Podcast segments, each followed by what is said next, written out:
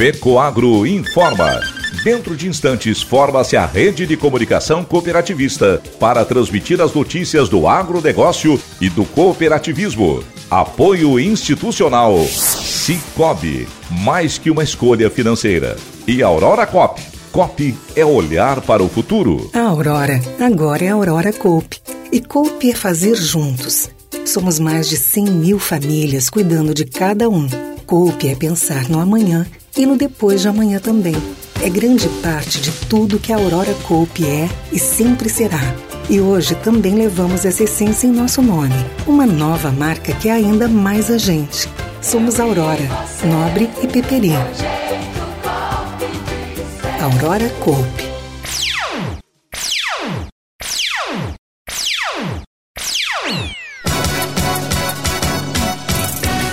Cooperativas agropecuárias gaúchas debatem cenário para o trigo.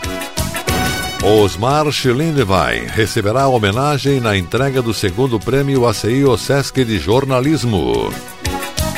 Estas e outras notícias logo após a nossa mensagem cooperativista. Atenção produtor, chegou a hora de comprar os fertilizantes para as culturas de inverno. Na base, use o Nobre com Algem, que possui nutrientes da alga marinha, potencializando o desenvolvimento da planta. Para a cobertura, o Cooper N33 traz o melhor aproveitamento do nitrogênio, que vem de duas fontes, a ureia protegida e o sulfato de amônio com enxofre. Seja para trigo, cevada, aveia ou pastagens, aumente a produtividade usando o Nobre com Algem e Cooper N33. Produtos com a garantia Fecoagro. Procure nas cooperativas de sua região.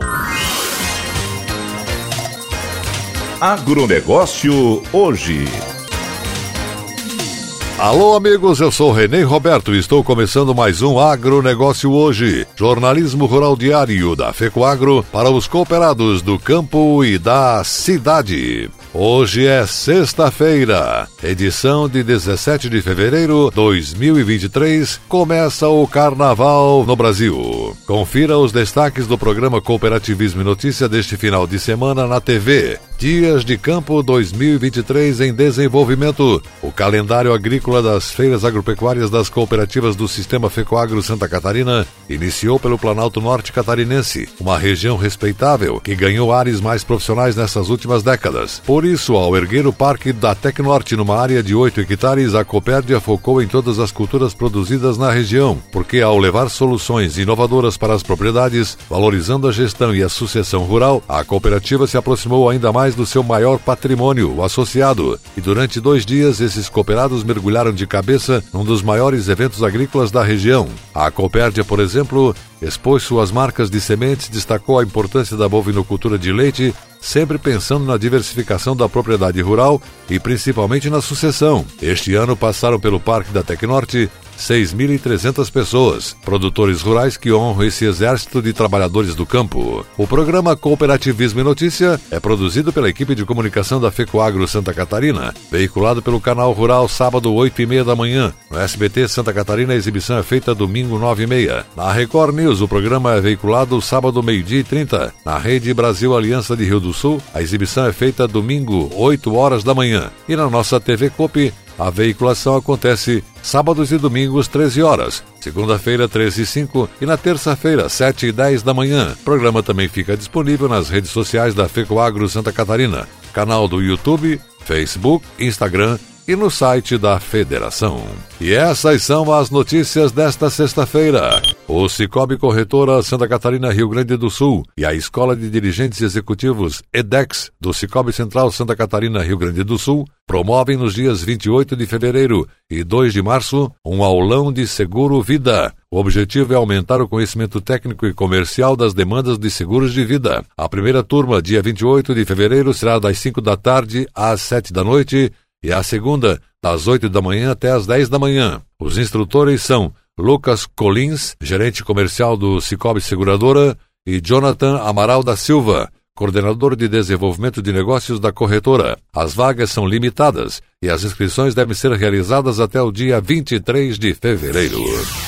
A Federação das Cooperativas Agropecuárias do Estado do Rio Grande do Sul, FECOAGRO Gaúcha, reuniu dirigentes de forma virtual para falar sobre os cenários do trigo. O convidado para falar sobre o assunto foi o analista de safras e mercado, Elcio Bento. Segundo ele, neste início de fevereiro o mercado do trigo está lento. Ele salientou que moinhos estão abastecidos e na defensiva. Eles sabem que tem uma safra recorde no Rio Grande do Sul, que os preços para exportação a partir do mês de janeiro com a queda do dólar, travou a exportação e que o eminente ingresso da safra de verão pode trazer necessidade de venda para produtores que precisam abrir espaços em seus armazéns. Bento reforçou também que houve quebra de qualidade no trigo no Paraná e que deve abrir as fronteiras interestaduais para negociações do cereal, além da baixa disponibilidade na Argentina, que também vem sofrendo os efeitos climáticos. Essa ausência argentina em grande parte das compras aqui no Brasil é que vai abrir espaço para comercialização, observou Bento. Sobre o cenário internacional, ele reforçou citando dados de janeiro do Departamento de Agricultura dos Estados Unidos e USDA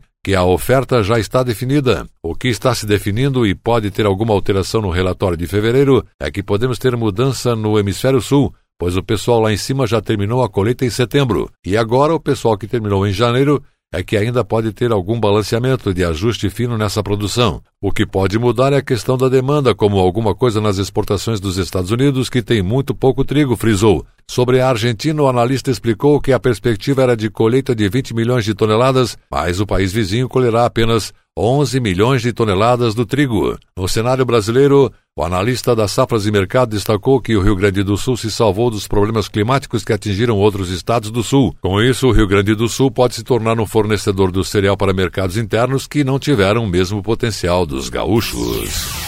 Banco Nacional de Desenvolvimento Econômico e Social, BNDES, suspendeu nove linhas de financiamento agrícola. De acordo com o jornal Valor Econômico, linhas suspensas foram Programa Crédito Agropecuário Empresarial de Custeio, linhas de investimento do Programa Nacional de Fortalecimento da Agricultura Familiar, linha de financiamento do Pronaf Investimento destinada à aquisição isolada de matrizes, reprodutores, animais de serviço, sêmen, óvulos e embriões linha de financiamento do Pronaf Investimento destinada à aquisição de tratores e implementos associados, colheitadeiras e suas plataformas de corte, assim como máquinas agrícolas para pulverização e adubação. Linha de investimento do Programa Nacional de Apoio ao Médio Produtor Rural, Programa para Adaptação à Mudança do Clima e Baixa Emissão de Carbono na Agropecuária, Programa ABC+, exclusivamente no tocante às linhas ABC+, Recuperação, ABC+, Orgânico, ABC+, Plantio Direto, ABC+, Integração, ABC+, Florestas, ABC+, Manejo de Resíduos, ABC+, Dendê, ABC mais bioinsumos, ABC mais manejo dos solos, Programa para a Construção e Ampliação de Armazéns PCA, Programa de Financiamento à Agricultura Irrigada e ao Cultivo Protegido e Programa de Capitalização de Cooperativas Agropecuárias. E a seguir, depois da nossa mensagem cooperativista, nossa última notícia: Osmar Schlindwein vai receber homenagem na entrega do segundo prêmio ACI OSESC de jornalismo. Aguardem! Eu só queria te contar sobre o cooperativismo financeiro a união de pessoas. Gente que não é só cliente, é dona e dono. Isso é ter voz. Participação até nos resultados. Cooperativa não é banco nem fintech. É inclusão de verdade. E quanto mais gente fizer parte, maior será a transformação. Tá aí a explicação. Explicação, tem explicação, explicação. Mais que uma escolha financeira. Cicobi. Agronegócio hoje. E agora atenção para a última notícia.